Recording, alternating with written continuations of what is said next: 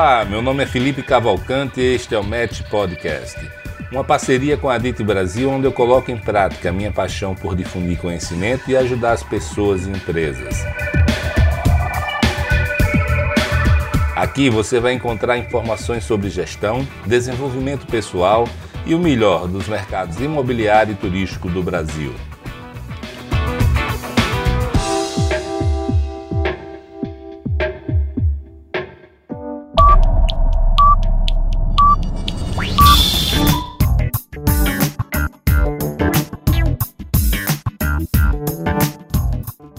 Se você não conhece, a Match Academy tem também uma newsletter chamada Fica a Dica.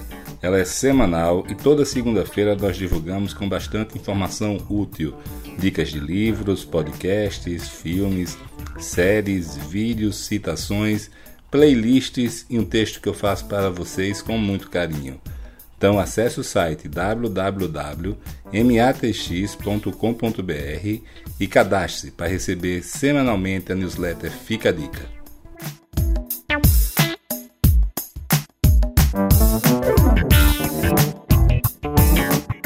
Olá pessoal, tudo bem? Aqui quem fala é Felipe Cavalcante e a gente está hoje com Fabiano Demarco. Fabiano é uma pessoa que eu admiro muito, tem feito um belo trabalho lá no sul do Brasil. É, ele começou é, fazendo um empreendimento chamado Parque Una e hoje está levando essa experiência para todo o Brasil. E a gente está aqui para ouvir e aprender um pouco com o Fabiano. Tudo bem, Fabiano? Oi, Felipe, tudo bem? Quero te dizer que a admiração é recíproca e que tu deves ter muitos afiliados no mercado imobiliário e eu me considero um deles. Aprendo muito contigo. Ah, bacana. A gente pode começar com dando 0,1% de, do VGV dos empreendimentos para mim. O que, é que, você acha? Acho que eu te devo mais. ah, bacana. Começou bem essa entrevista, esse papo, né, Fabiano? Fabiano, conta aí para a gente um pouquinho, cara. Quem é você? Como é que você entrou no mercado imobiliário? Bom, Felipe, é, eu, a minha formação é jurídica, me formei em Direito, cursei administração, é, gestão empresarial na Fundação Getúlio Vargas e uma pós em Direito Tributário. Hoje eu costumo brincar que se eu fosse ser um loteador, eu teria feito direito de novo, né? Porque a gente fica mais tempo licenciando e aprovando projetos do que executando obras. E prestando serviço jurídico para incorporadoras, loteadoras, acabei comprando uma área junto com um cliente lançamos um empreendimento, foi um sucesso. Cheguei para as minhas sócias no escritório, comentei que eu tinha experimentado uma droga mais forte do que aquela que eu era viciado, que era a advocacia, e que estava é, com o desejo de me dedicar integralmente a empreendimentos imobiliários. Isso já faz bastante tempo, quase uma década. De lá para cá já lançamos mais de 10, acho que 12 empreendimentos juntos. É, com o Ricardo Costa, é, que é meu sócio na Idealiza Urbanismo, e hoje com o Lucas Escapim e o André Baylor, que são meus sócios na Idealiza Verticais. E me diz uma coisa, você o empreendimento mais que mais lhe projetou e mais icônico aí que você tem desenvolvido é o Parque Una, né? Explica aí para quem está ouvindo o que é o Parque Una, qual foi a ideia, como ele surgiu, se foi algo planejado, se foi algo que surgiu espontaneamente. O Parque Una é uma área. Começou porque a Idealiza tinha uma área muito boa. Só que ela era tão boa que ela era muito boa para fazer condomínio fechado ou loteamento aberto. Tinha muito valor agregado. Mas ao, te ao mesmo tempo ela era muito grande para fazer edifícios. E então isso nos dava uma vocação, uma escala de projeto um pouco incomum. E aí surgiu uma pesquisa do que fazer com a área, e bem na época, isso acho que deve ter sido 2012, 2013, nós vimos o Jardim das Perdizes, empreendimento da Tecnisa, na Barra Funda, em São Paulo, e nós pesquisando no Google encontramos esse empreendimento. Lá tinha um vídeo do Hélio Mítica, urbanista. Acabamos agendando uma reunião aqui em São Paulo junto com ele na época também a Tatiana e o Álvaro, eles eram os três sócios, e começou um, um, um esboço do que, que seria o Parque Una, um estudo preliminar. E a primeira negociação ela foi uma negociação bem esquisita, porque hoje a gente tem um bairro que é um case voltado para as pessoas, mas o primeiro negócio foi com uma concessionária da Volkswagen, Felipe. É, tem uma concessionária chamada Panambra, ela pegou fogo na cidade de Pelotas e começou a procurar um terreno para se instalar e acabamos fazendo um negócio. Eles compraram a esquina do Parque Una. Por que, que eu estou dizendo isso? Porque um bairro planejado ele é muito mais uma gestão de oportunidades do que uma antecipação do futuro. Aquele que vai desenvolver um bairro, ele não é Deus, que ele vai dizer aqui vai ser uma farmácia, aqui vai ser um posto de combustível, aqui vai ser um restaurante. A gente não consegue antecipar isso. Tem um outro podcast que eu também assisto, que é o do Anthony Ling, do Caos Planejado. Eu acho que essa expressão aí diz muito sobre o desenvolvimento de um bairro planejado. É, é muito, ele, as oportunidades elas são caóticas, aleatórias, e o papel do desenvolvedor é fazer a gestão disso e não a previsão disso. Isso é interessante você falar isso, porque o que a gente escuta falar sobre um bairro planejado é exatamente o oposto, né? É você planejar um empreendimento, é prever como ele vai ser daqui a 30, 40 anos, e muitas pessoas compram em função disso, porque sabem exatamente quem vai ser o seu vizinho, qual vai ser a tipologia ali, e isso acaba fazendo com que aquele empreendimento seja fique engessado. Né? Ele não é uma cidade, porque cidades não são assim, cidades são dinâmicas, são, são vivas, né? E, mas isso me remete a outra questão, né? juntando o que você falou com o que eu falei aqui, que é a seguinte, o, muita gente planeja um empreendimento e ele, ele, no final das contas, passa por vários estágios. Um empreendimento como esse ele demora 10, 15, 20, 30, 50, 100 anos para ser feito. E, e, o mercado muda muito, né? O mercado entra em depressão, o mercado entra em euforia. Então, como se adaptar a isso? Esse equilíbrio entre flexibilidade que você citou aí, né? Que é importante você fazer a gestão e não a previsão, mas ao mesmo tempo você tinha um plano inicial, né? Como é que você lida com isso no seu dia a dia e o que é que você é, aprendeu aí no mundo sobre como lidar com essa dicotomia? Bom, o, o projeto ele prevê a construção de 32 torres. Então, assim, por mais que seja uma gestão de oportunidades, tem um caminho traçado. Quase como no planejamento estratégico, a gente planeja o futuro, mas revisa ele todos os meses praticamente. O, o Parque Una ele começou em dezembro de 2014 e o lançamento oficial, festivo, foi março de 2015. Eu me lembro que o lançamento da primeira torre, que eram 184 apartamentos, nós estávamos na expectativa do impeachment da Dilma. E eu ainda me lembro de uma das reuniões a gente comentar que o momento ideal era que depois que acontecesse o impeachment, a gente viveria uma semana de uma semana, 15 dias de otimismo e que em função disso, e também nós não a, a, a nossa expectativa não era que o governo Temer tivesse é, uma grande aprovação, como de fato depois se confirmou, e a gente estava quase que planejando um lançamento num suspiro de otimismo num mercado político, num momento político totalmente conturbado. Outro momento que nós lançamos foi na greve dos caminhoneiros. Lançamos uma, um Corajosos, eu. 150 Bastante corajosos. Eu me lembro que nós chegamos numa discussão de marketing. Olha, nós, o que, que nós vamos fazer? O, o país está em greve. E se nós não lançarmos agora, vai ficar para o ano que vem, porque aí tem o feriado, tem não sei o quê, tem o lançamento da concorrência, a gente tem o lançamento em outro lugar para fazer. E aí eu me lembro que eu convoquei meus guerreiros lá, que são os meus de fé, sempre os corretores. Não, nós vamos fazer uma convenção de vendas e vamos todos de bicicleta. E então, é, Felipe, é muito difícil. um bairro planejado ele vai enfrentar é, todos os ciclos. Nós lançamos há três anos um empreendimento com uma Selic, se não me engano, é 14%. E nós vamos entregar ele, graças a Deus, uma Selic aí de 5,5%. A gente, então, tem que estar preparado. E, mas eu diria que o conceito e as pessoas confiarem que a nossa empresa é capaz de aplicar esses conceitos, ele acaba dando essa resiliência para o Parque Una, porque hoje nós já lançamos sete empreendimentos. Semana que vem lançaremos o oitavo. E todos eles estão acima de 80% vendidos, o que me faz acreditar que o nosso mercado não é só um mercado de crescimento vegetativo. Quando nós temos, trazemos uma inovação que é assim um lugar onde os espaços públicos funcionam e são administrados por uma associação de bairro, ele se torna um produto que gera migração dentro da cidade. Ele passa a receber um status, não um status social, mas um status de local saudável para se instalar e um local referência comportamental. E isso aumenta em muito o mercado e não, e não é aquele mercado que aparece nas pesquisas é, qualitativas, é, quantitativas, desculpa, mas é um mercado que aparece nas pesquisas qualitativas, porque é um produto diferente e ele gera demanda também. Entendi. Agora, você falou aí de conceitos né, do, do Parque Una. Quais são esses conceitos? O que é que está por trás de tudo que você tem feito aí?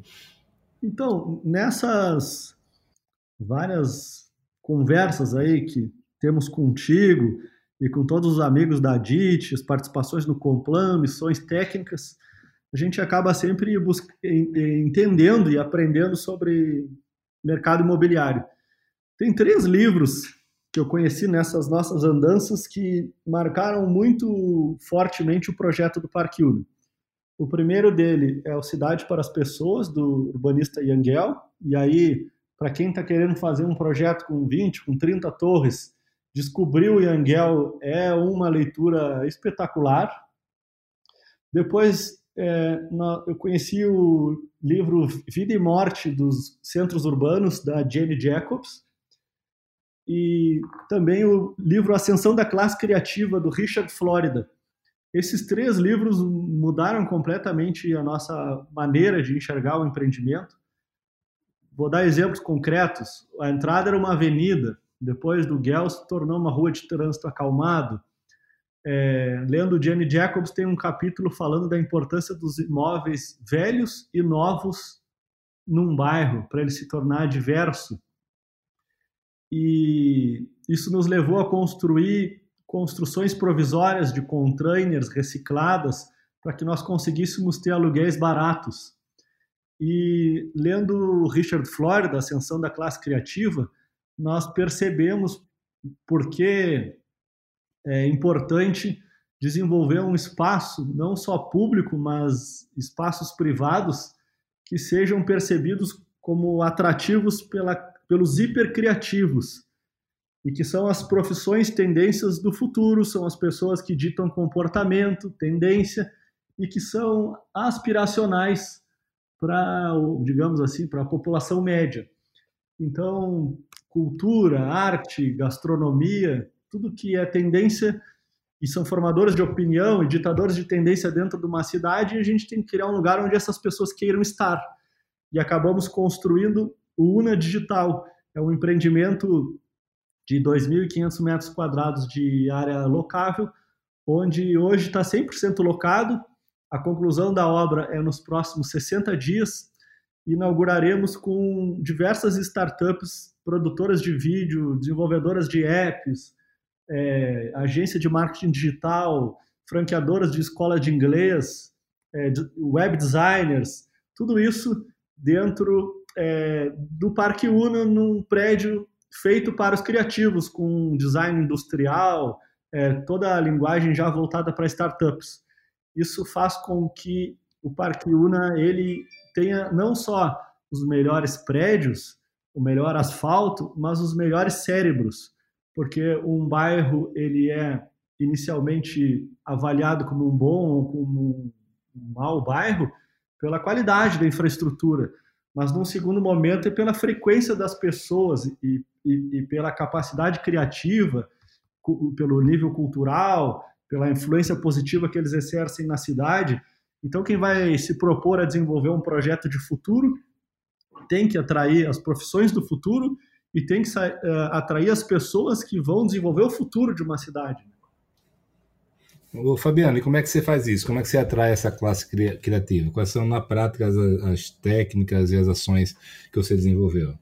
Bom, é, diversidade cultural, tolerância às diferenças, é, design de qualidade, uma supervalorização da estética, do design, a atração de eventos que difundam valores que são compartilhados por empresas criativas trabalhos colaborativos. Nós fizemos no ano passado 55 eventos na Casa Una. Enquanto eu estou falando contigo aqui, eu já estou me lembrando dos próximos. Em novembro, nós teremos um Hackathon, que é um, uma dinâmica para prototipar soluções para um bairro. Isso vai ser feito dentro do Una Digital.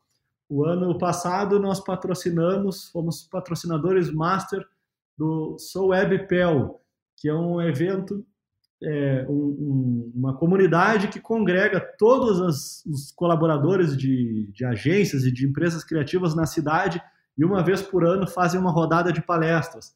Nós montamos uma super estrutura para eles lá. Esse ano nós somos patrocinadores de novo. É, nós temos a Casa Una, desculpa, dentro dela, nós cedemos, e é um dos melhores espaços da cidade para pequenos eventos, nós emprestamos elas, ela para quem se dispuser a fazer um evento que seja legal. Então, por exemplo, Confraria do Batom, mulheres empreendedoras querem se reunir, 50, 60 mulheres. A gente empresta a Casa Una dentro do Parque Una gratuitamente. Brechó, é, amigos querem fazer uma ação solidária, dois ou três lojistas da moda precisam de um espaço, a gente cede. Ações de Natal, venda de chocolates com finalidade filantrópica, a gente empresta. E aí a capacidade criativa do ser humano para fazer eventos ela é praticamente imprevisível. Tanto que o ano passado nós tivemos 55 eventos. Quando ele se torna um espaço que as pessoas, de forma orgânica e voluntária, é, geram os eventos, ele ganha uma proporção dentro da cidade muito maior do que a gente, como incorporador, contratando uma agência, mandando convite, fazendo um evento de cada vez. Então, fomentar esse espaço assim efervescente em que as pessoas frequentem e que isso gere muitos eventos que não dependam exclusivamente de verba de marketing do incorporador, enriquece bastante o bairro e traz esses hipercriativos. Ah, muito bacana. Você está falando muito aí de placemaking, né? de, de criação de senso de comunidade. É isso mesmo? E se for, você se inspirou é, ou estudou esse assunto em algum lugar?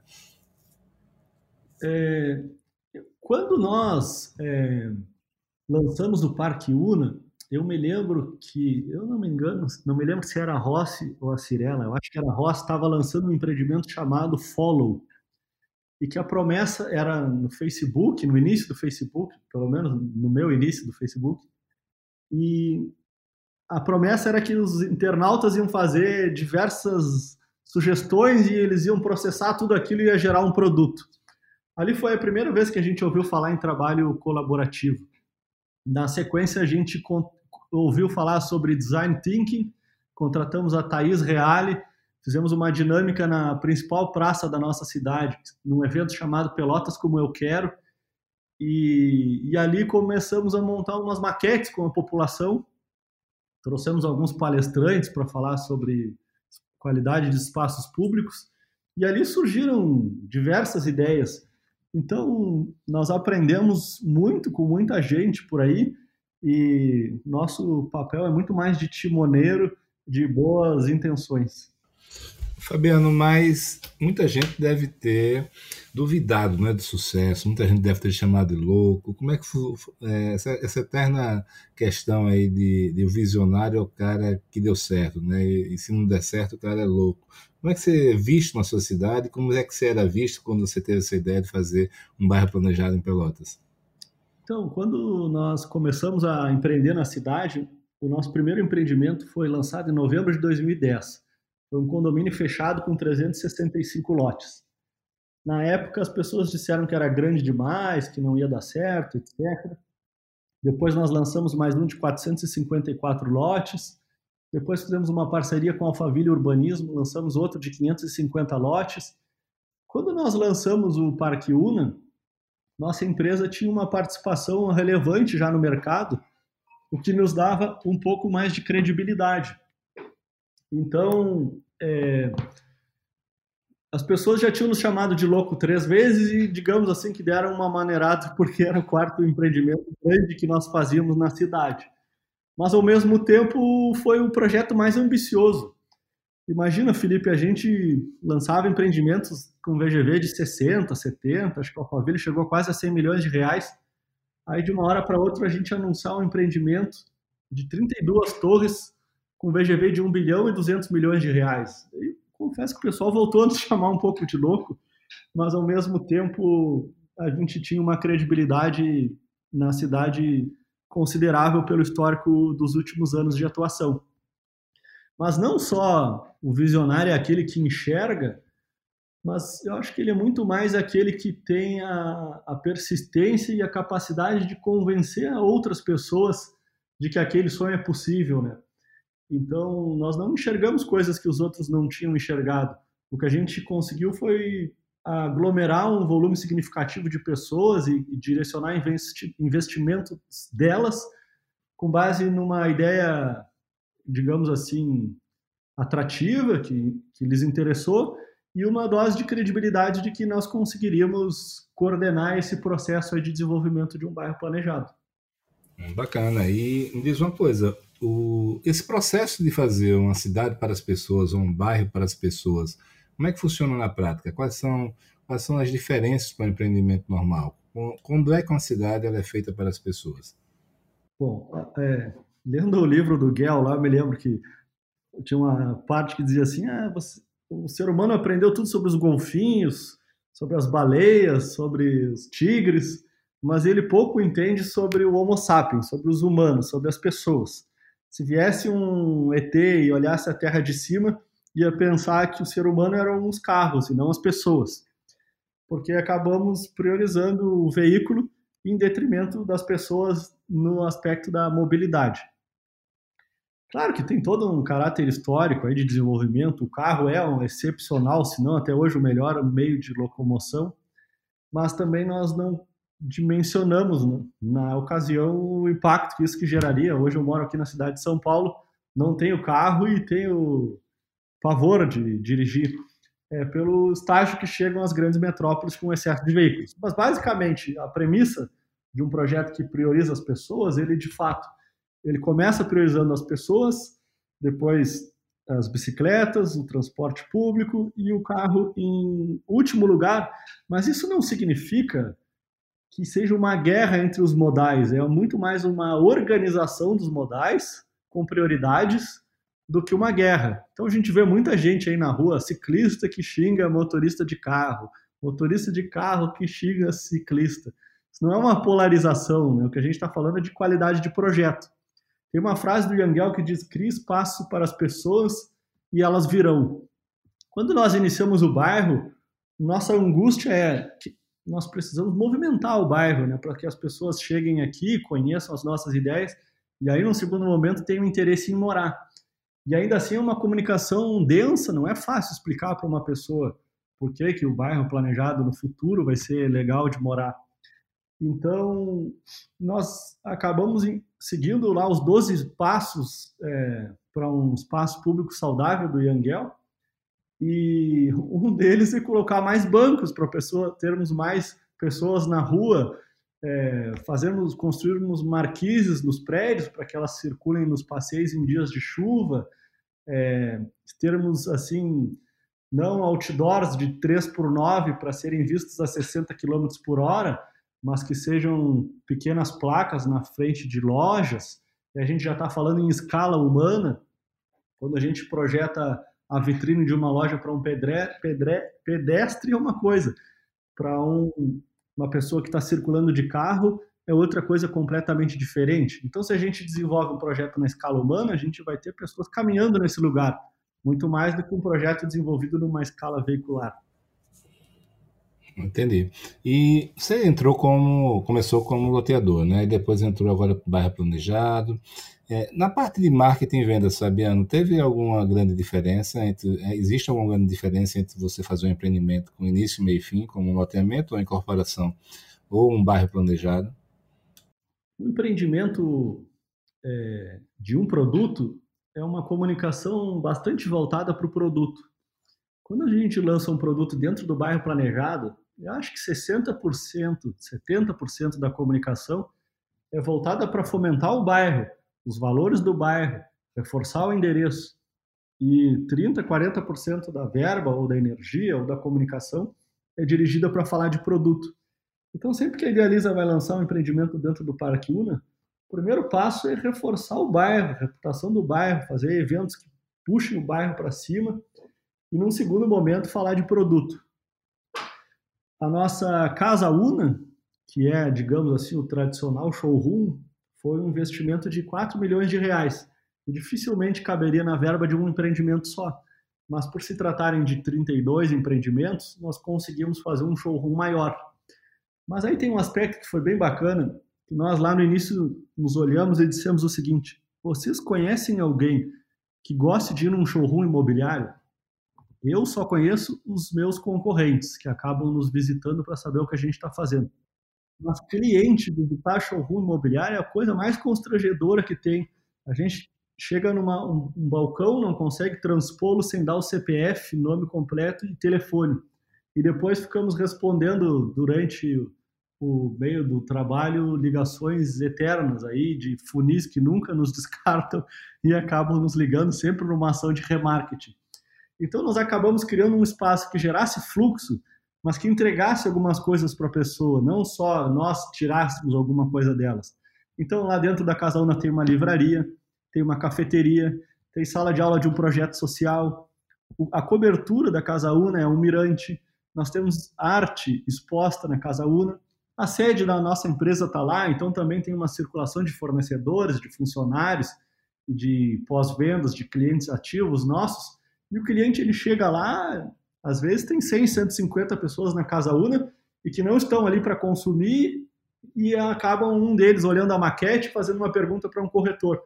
Então ele é muito mais um prédio icônico, um ativador do ecossistema do bairro como prioridade e num segundo momento, ele é assim um showroom imobiliário para mostrar maquete, abrir um folder e fazer a venda de um produto imobiliário numa sala de reuniões. Mas a gente tem que entregar alguma coisa para aquele que nem está ainda pensando comprar. Bem se sabe hoje que o, a tomada de decisão de um produto imobiliário ela amadurece às vezes por um, dois, três, quatro, cinco anos. E durante esses anos nós temos que ter uma boa relação com esse cliente que não seja só pegar CPF, ligar e perguntar quanto que ele quer pagar num apartamento. O Fabiano, e dentro dessas ações todas, você está falando de muita coisa que você fez aí, né? E muita coisa já está virando espontânea. Mas quais foram as principais ações que você fez de ativação, de marketing, eventos? É, quais foram aquelas uma, duas ou três que realmente marcaram? Eu diria que patrocinar o Sou Webpel, que foi um evento criativo, acabou nos gerando relacionamento com diversos inquilinos, hoje, que são nossos parceiros do Una Digital. É, o projeto social. Foi uma ação B2B, então. Foi. Ou seja, você não foi diretamente para um cliente, um consumidor final, mas para o cliente da. da foi um evento startups. de palestras para pessoas interessadas na área de tecnologia, criatividade, design. E dentro do Parque Uni fez essas pessoas saberem das nossas intenções de construir um prédio exclusivamente para eles. Outra ação que foi muito legal foi um projeto social que a Idealiza fez chamado Realiza Digital, que são basicamente três meses de aulas diárias de lógica e front-end para alunos da rede de ensino público no ensino médio, primeiro, segundo ou terceiro ano do ensino médio.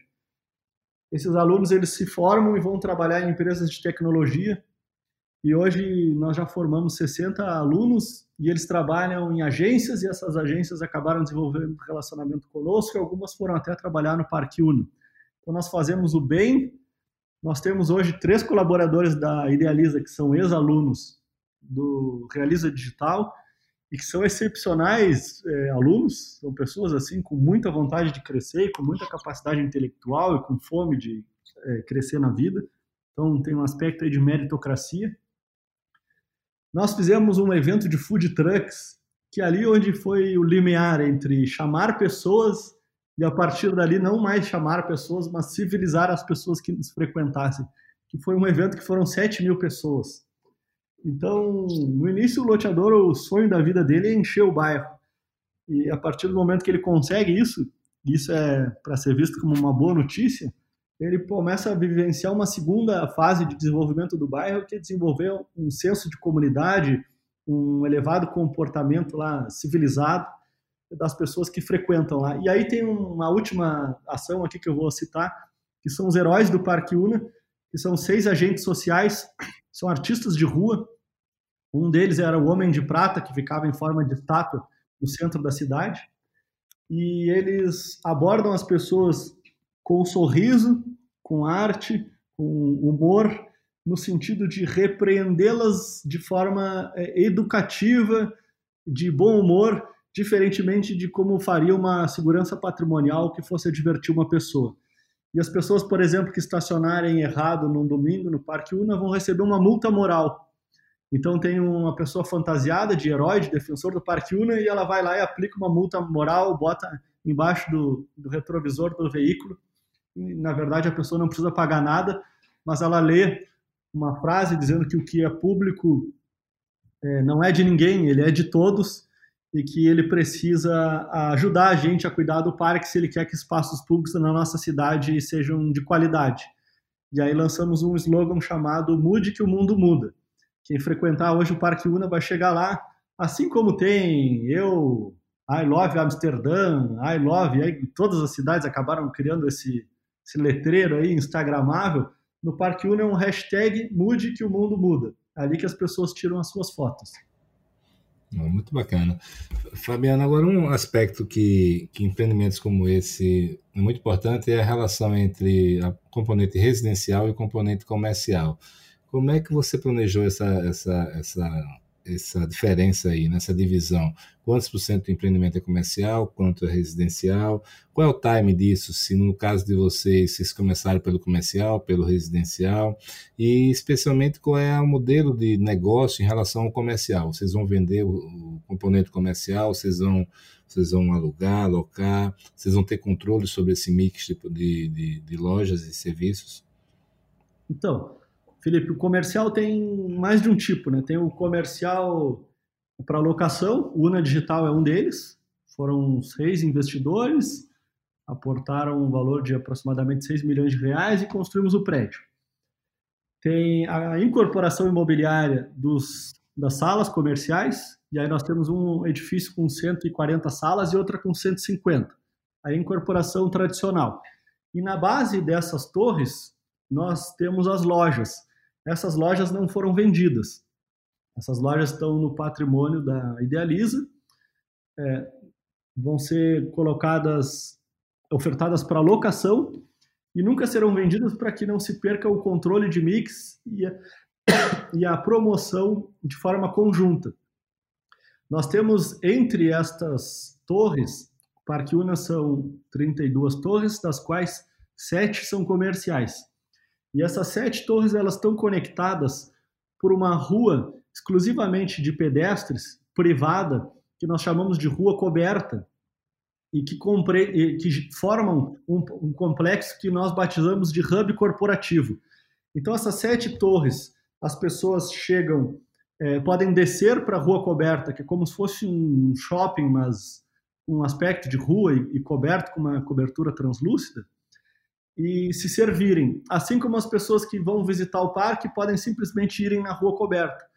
Como o Rio Grande do Sul tem um clima bastante marcado de inverno rigoroso e um verão muito quente, nós temos aí a capacidade de ativar o bairro com o parque nos dias bonitos, quentes, ensolarados, sem chuva, e também os dias chuvosos, frios de inverno na rua coberta.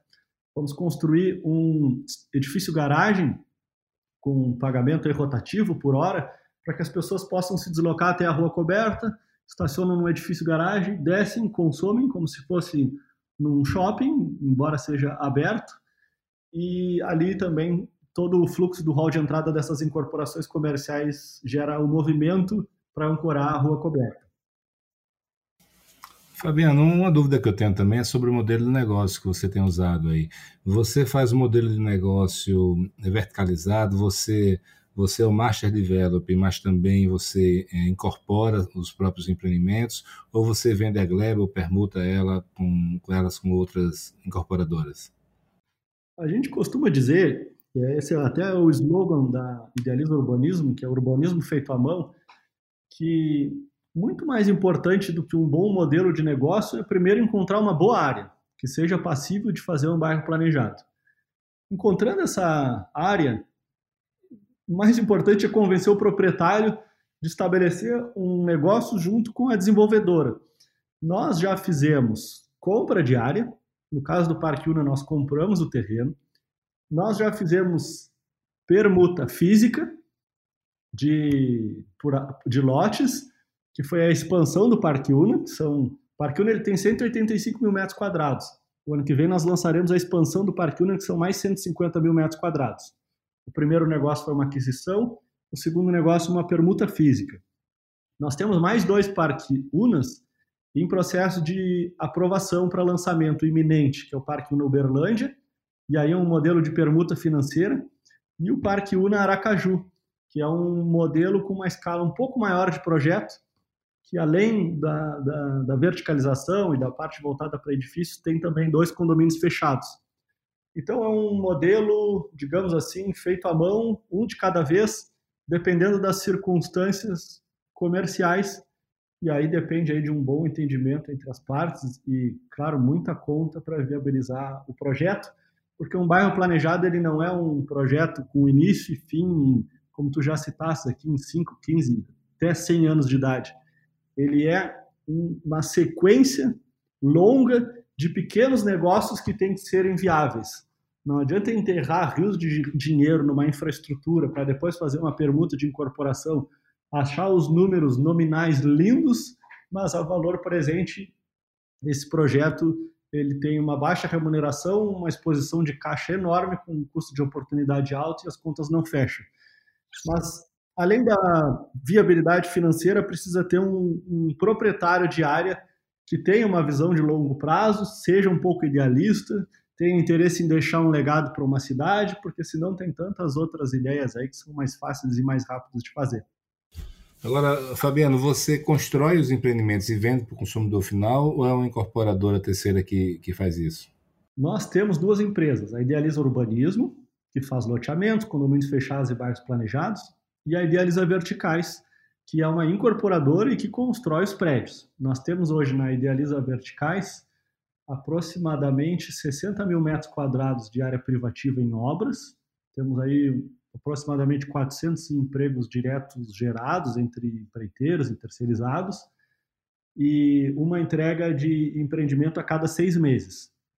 O ideal é que um bairro planejado ele seja inclusivo, porque o maior fator crítico de sucesso para um bairro é a velocidade de implantação. Mas o fato de a desenvolvedora ter uma incorporadora permite a ela, um, por um lado, um exercício de empatia, de saber exatamente como é o business de incorporação, para se colocar no lado do parceiro.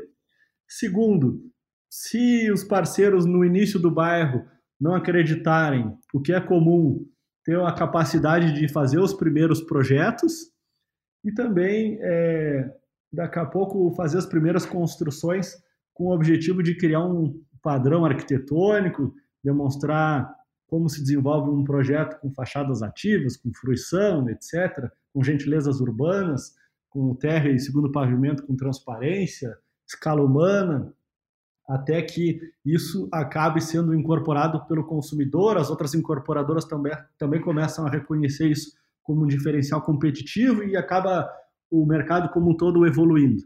Mas eu volto a repetir, o mais importante é que o, o bairro planejado ele vire o novo drive de desenvolvimento de uma cidade, porque ele necessita de escala para ser um empreendimento saudável, tanto do ponto de vista do consumidor quanto do ponto de vista financeiro.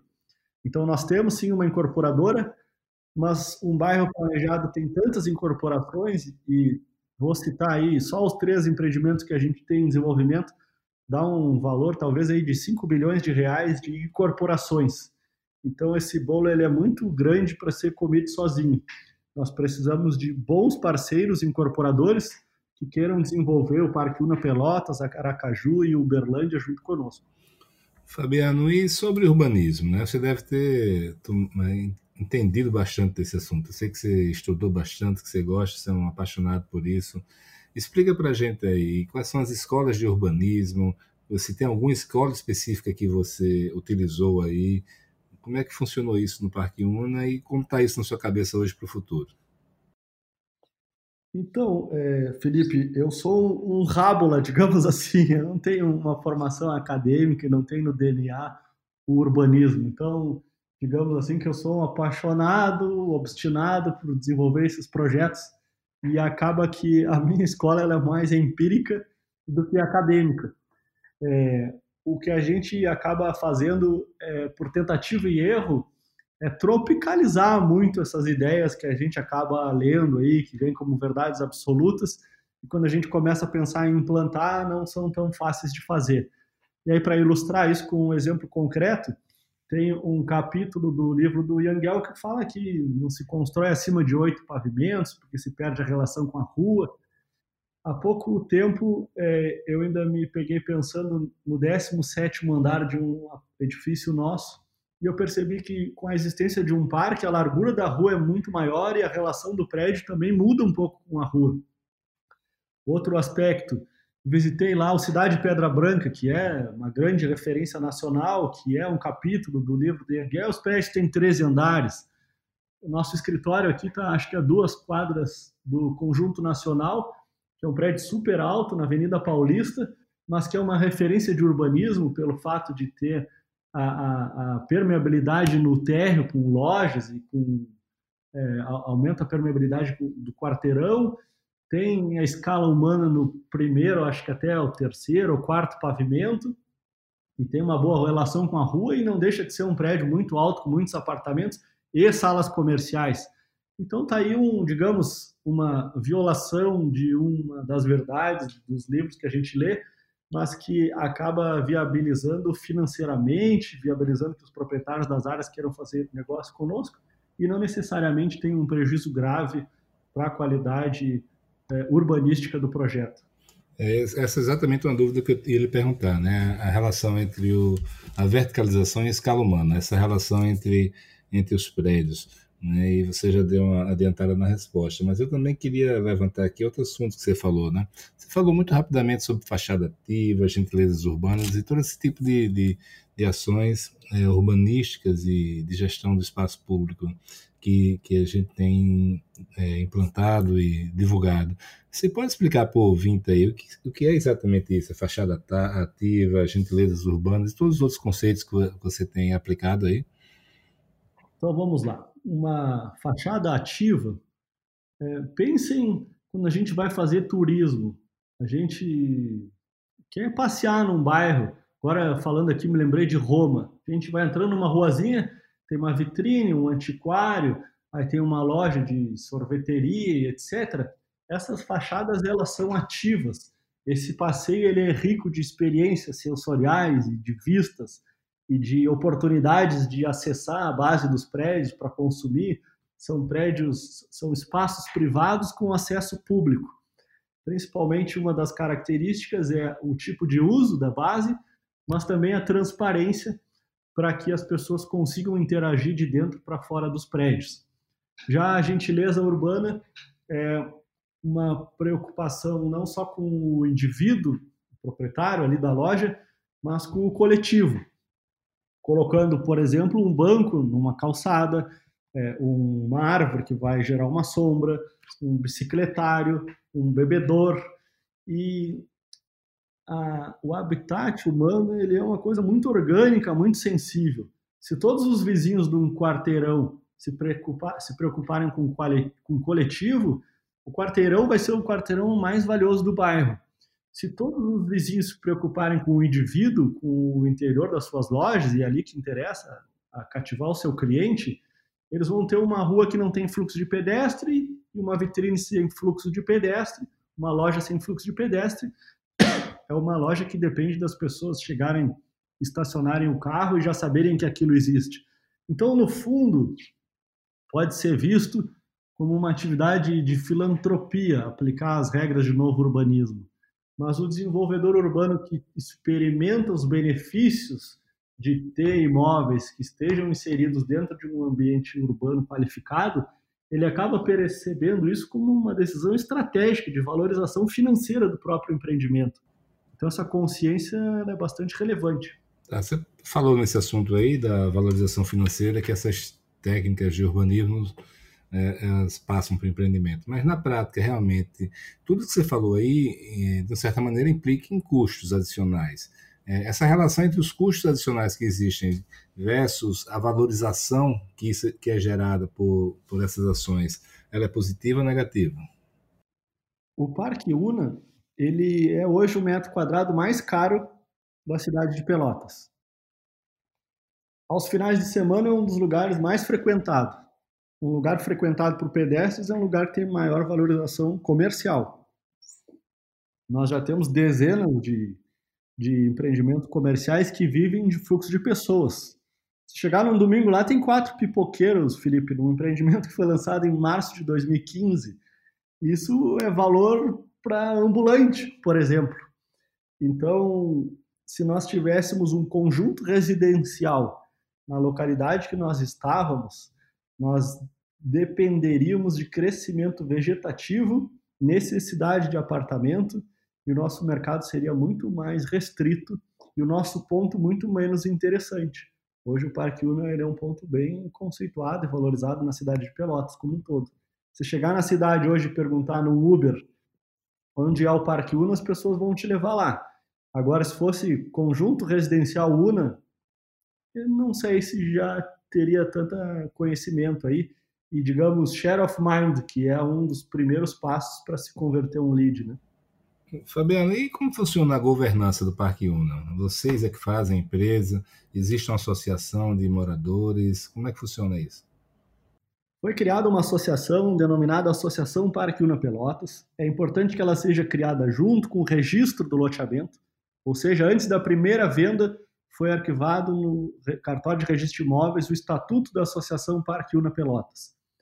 Nós elegemos uma diretoria a partir dos sócios fundadores, os, os associados patronos, que são os próprios loteadores, para um primeiro empreendimento, para um primeiro mandato por indicação para os primeiros quatro anos a partir da entrega da primeira incorporação. A partir daí se convoca uma assembleia, se nomeia as comissões é, setoriais de lojistas, de proprietários de terrenos, de proprietários de imóveis residenciais, de proprietários de salas comerciais para que esses interesses eles sejam decididos de forma segmentada e organizado é, através das comissões, mediante uma arrecadação em dinheiro mensal obrigatória que consta tanto no registro do loteamento quanto nos contratos de promessa de compra e venda, que tem como anexo um termo de aderência à Associação Parque Una Pelotas, como nas escrituras de compra e venda e averbado nas matrículas de todos os imóveis. Então, quem mora, quem adquire um apartamento no Parque Una, ele adquire mais do que um apartamento. Ele adere a um conceito e uma filosofia de administração de espaços públicos de forma coletiva, com financiamento coletivo. Isso permite que o Parque Una hoje tenha uma receita para promover jardinagem, segurança, administração, manutenção de mobiliário urbano, iluminação, e fomentam atividades culturais. Fabiano, mas e o futuro? O que é que está ali aguardando aí? Eu já sei que você já falou sobre Uberlândia, sobre Aracaju. É, quais são seus planos? Você, você pretende realmente se nacionalizar? É, eu, individualmente, Fabiano, me mudei para a cidade de São Paulo há sete meses e não sair de perto da minha família, do meu querido Parque Una, da minha casa que eu construí, que gostava muito de morar lá, é, para pensar pequeno, né? Então, um dos aspectos de vir para São Paulo foi é, ter contato com outras oportunidades. Nós temos uma estrutura de novos negócios montada. Hoje à tarde ainda verifiquei, nós temos aproximadamente 18 propostas em andamento não todas elas são para bairros planejados, mas algumas são. E nós estamos cada vez mais conscientes de que não é um empreendimento para se fazer em escala. Nós temos um desejo de não mais do que cinco Parque Unas para se contratar na área de prospecção para os próximos anos, não digo nem meses, mas anos e dentro de cada projeto a gente tem muito dinheiro na mesa, digamos, e por muito longo prazo para desenvolver. Mas muito se discute, e aí os últimos anos nos deram muitos aprendizados. O mercado financeiro inundou algumas empresas que eram muito competentes de capital, elas cresceram demais, expandiram geograficamente demais e acabaram perdendo eficiência e algumas delas tornaram até inviáveis economicamente. Então, como ser eficiente se eficiente demanda ser pequeno? E como ter alta rentabilidade com escala? O bairro planejado é parte desta solução. São poucos canteiros de obras, são poucas praças, com muito VGV agregado, obras concentradas num único canteiro de obras, marketing e formação de endereço que vai gerando um recall para o próprio desenvolvedor, é bastando superar os primeiros anos, que são os mais difíceis, mas hoje o Parque Una ele entrou em velocidade de cruzeiro, superou o ponto de equilíbrio e é um empreendimento aí que distribui dividendos consideráveis para Idealiza expandir para novos horizontes. Agora você está falando isso tudo e também eu me lembro de uma série de pessoas que estão pretendendo entrar nesse setor, né? Eu me lembro quando eu, eu tive a ideia de fazer o Complan, que é o nosso seminário anual da DIT de comunidades planejadas, quando num só dia eu, cinco pessoas me mostraram projetos de bairros planejados, né, ainda aí do Rio Grande do Sul até Belém do Pará, e essas pessoas não tinham a menor noção do que elas estavam fazendo, de onde elas estavam se metendo. Né? Dito isso, é, quais são os alertas que precisam ser dados para quem quer investir num bairro planejado? Alguém que tenha uma, uma grande área, seja um dono de terreno, seja um empresário, é, quais, são, quais são os conselhos que você dá para eles, especialmente em relação aos riscos e, e problemas que, que existem? Nós temos muitas empresas boas loteadoras, muitas empresas boas incorporadoras. Nós não temos, não sei nem se temos cinco empresas com um DNA de Master Developer. Então, parte dessa observação que tu fizeste de que essas pessoas não estavam sabendo o que estavam fazendo é porque são empresas de outro segmento fazendo aquilo que não entendem. Então, assim como a Idealiza não está pretendendo construir um shopping center em São Paulo, acho que não cabe a uma incorporadora que nunca fez um parcelamento de solo fazer um bairro planejado. Aliás, cabe e cabe, mas vai fazer com um esforço maior. E eu, como recomendação, eu diria que conversem, frequentem a DIT, vão no Complan, conheçam as pessoas que lá já passaram por algumas dificuldades, visitem o Riviera de São Lourenço, Parque Una, Cidade Pedra Branca, Jardim das Perdizes. Sejam humildes para aprender muito, contratem os principais profissionais do mercado é, e se preparem para uma dificuldade e uma diversidade absurda. E já que você falou aí de alguns empreendimentos por alto, quais foram as suas principais influências, seja no Brasil, seja no exterior? Como aplicabilidade de conceitos de novo urbanismo, de longe é o Cidade Pedra Branca. E como, digamos assim, maior é, período segurando a batuta da gestão, da administração, um compromisso de, de reputação de longo prazo e de relação de pós-venda de décadas, o Riviera de São Lourenço. E por trás desses sucessos, a gente pode observar que tem pessoas muito bem intencionadas, muito capacitadas, é, que são lá o Luiz, o Valério, o Marcelo, o pai do Luiz, e o que mais nos demonstra que escolher alguém para desenvolver um bairro planejado tem que ter por trás boas pessoas, né, e não só expertise. É, engraçado porque é um setor que você precisa ter muita visão, ser um visionário efetivamente, ter muita paixão, mas na mesma dose é, muito pragmatismo, né? Você tem que saber transformar aquele sonho, aquela visão em, em realidade. É, é bem por aí, porque no papel 32 torres, uma receita de permuta fica lindo. Mas tem que fazer a primeira, depois tem que fazer a segunda, e a primeira tem que ser viável, a segunda também tem que ser. Antes disso tem uma infraestrutura e ela tem que ser paga.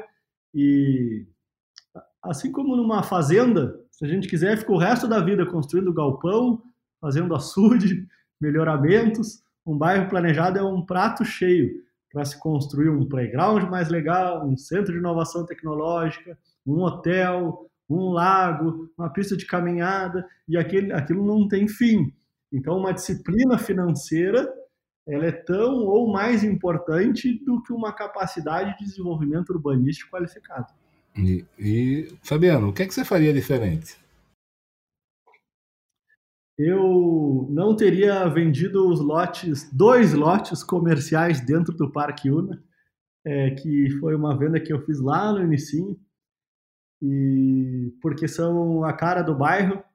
É, mas assim, não me arrependo conceitualmente, porque o nosso cliente que comprou é super amigo nosso, tenho certeza que vai fazer uma coisa super legal naquele terreno.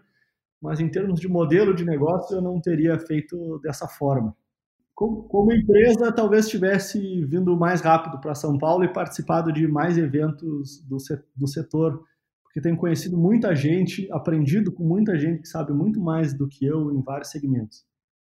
Fabiano, e me diz uma coisa, onde é que você está gastando mais energia hoje? Mais energia hoje em novos negócios. Eu diria que está 70% da minha energia é desenvolvimento de fornecedores em São Paulo, de relacionamento, de pessoas que nos trazem oportunidades de negócio e desenvolvendo. Não é fácil, uh, Felipe, apresentar um, uma proposta para um bairro planejado. Isso, não sei, teve proposta que a gente gastou 300 mil reais para botar a proposta em cima da mesa.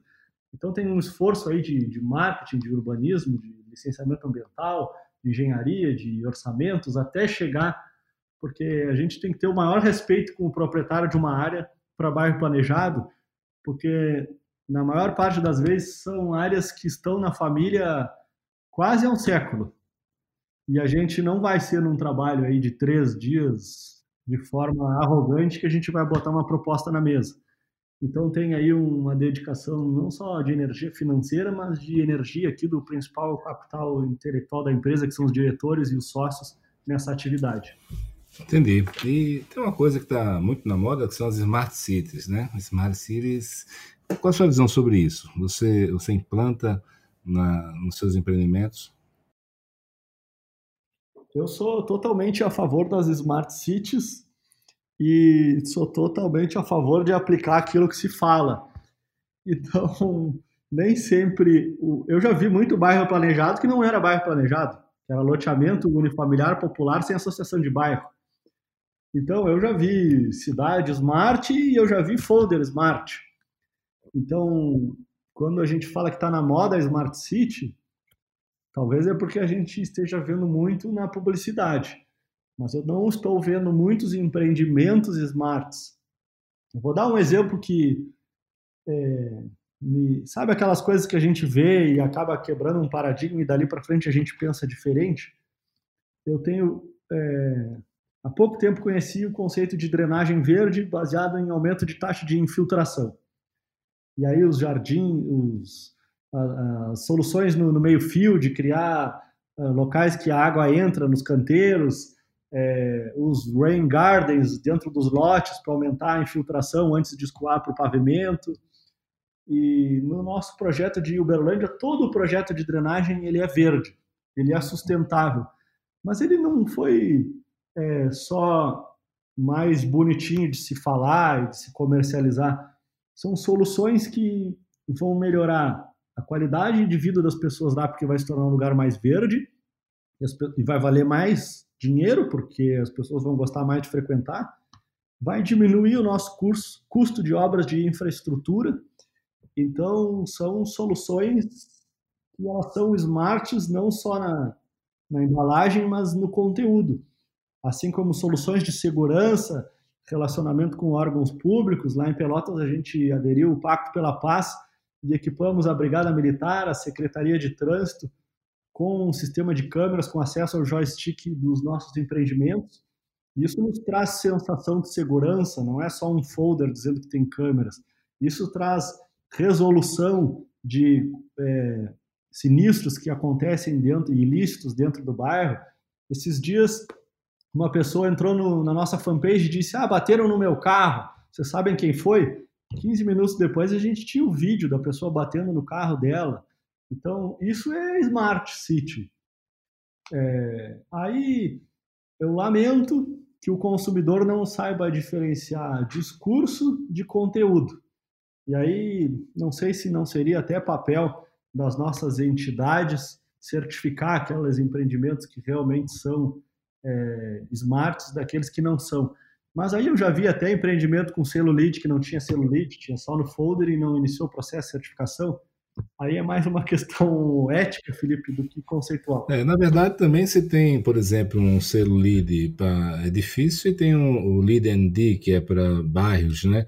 Então, assim, são critérios totalmente distintos. Não adianta botar um, um, um prédio smart dentro de um contexto de, de bairro que de local que, que não é né? isolado etc sem integração com o espaço público né? então assim tem, tem essas duas diretrizes mas eu concordo totalmente com você não só essa parte do, do smart mas a, a parte que você citou dos bairros planejados né os bairros planejados muitas vezes são loteamentos grandes ou grandes condomínios e as pessoas com uma questão de marketing utilizam isso Felizmente esse não é seu caso, né? E acho que você está deixando uma grande herança aí, uma grande lição para todos nós. Meu amigo, o papo está muito bom, mas estamos chegando aí no nosso final e eu queria saber se você tem algo mais para acrescentar aí, algum recado final.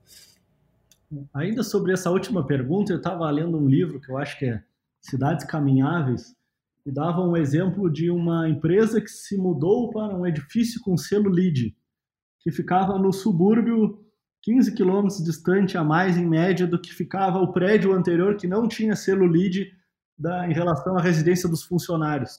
Então, quer dizer que um prédio que tenha um, um, um invólucro é, mais eficiente, mas que faz as pessoas dirigirem um carro 15 quilômetros a mais para ir para voltar do trabalho todo dia, ele é mais sustentável do que o outro que estava no centro? Não é. Sob o ponto de vista de arquitetura, de edificações, sim, sob ponto de vista urbanístico, não, e era assim um empreendimento certificado, né? Mas para finalizar, eu quero te dizer que eu também adorei o papo, aprendo muito contigo, tu és uma das pessoas mais sábias com quem eu converso no mercado imobiliário e uma, digamos assim, que é um sábio humilde que compartilha, que não só compartilha, mas fomenta conhecimento. É, então, eu sou muito grato às portas e, e, ao quanto tu ativou esse ecossistema aí de pessoas se encontrarem, é, especialmente no Complan, que é um evento que eu já participo há alguns anos e gosto muito de estar lá presente. Diferente do primeiro ano que eu ia muito mais lá para aprender, porque tudo que eu via era novo.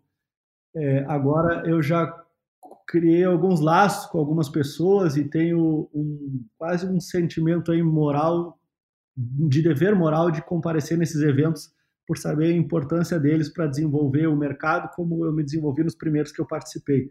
Quero te dar os parabéns aí de forma pública, não canso de elogiar o teu trabalho porque ele é muito importante para o urbanismo brasileiro. Muito bacana, Fabiano. Muito feliz mesmo aí pelas suas palavras e, e nunca me esqueço de, um, de uma apresentação que você fez no Complancha, a primeira vez que você participou em Floripa, né, onde você foi citando tudo, né, assim, eu pesquisei, aí veio a Dita e da Dita eu conheci tal empresa, tal livro. Foi muito bacana aquilo. Realmente são esse tipo de, de coisa que incentiva todos nós a ir em frente. Né? Eu acho que você está dando também sua contribuição, não tenho dúvida aí que o mercado imobiliário brasileiro ainda vai ouvir falar muito de você. Parabéns, viu, meu amigo? Obrigado mesmo por tudo. Muito obrigado. Espero aí que quem nos ouça também compartilhe de uma opinião de que foi uma conversa proveitosa. Valeu, um abração, Fabiano. Um abraço.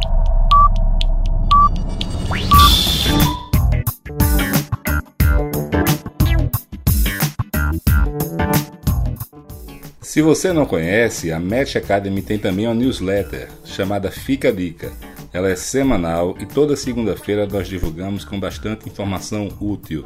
Dicas de livros, podcasts, filmes, séries, vídeos, citações, playlists e um texto que eu faço para vocês com muito carinho.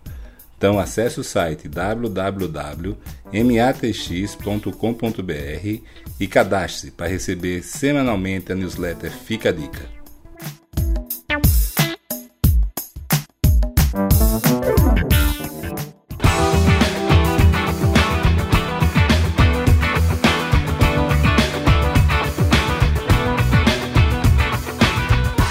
Olá, meu nome é Felipe Cavalcante e este é o Match Podcast uma parceria com a DIT Brasil, onde eu coloco em prática a minha paixão por difundir conhecimento e ajudar as pessoas e empresas. Aqui você vai encontrar informações sobre gestão, desenvolvimento pessoal e o melhor dos mercados imobiliário e turístico do Brasil.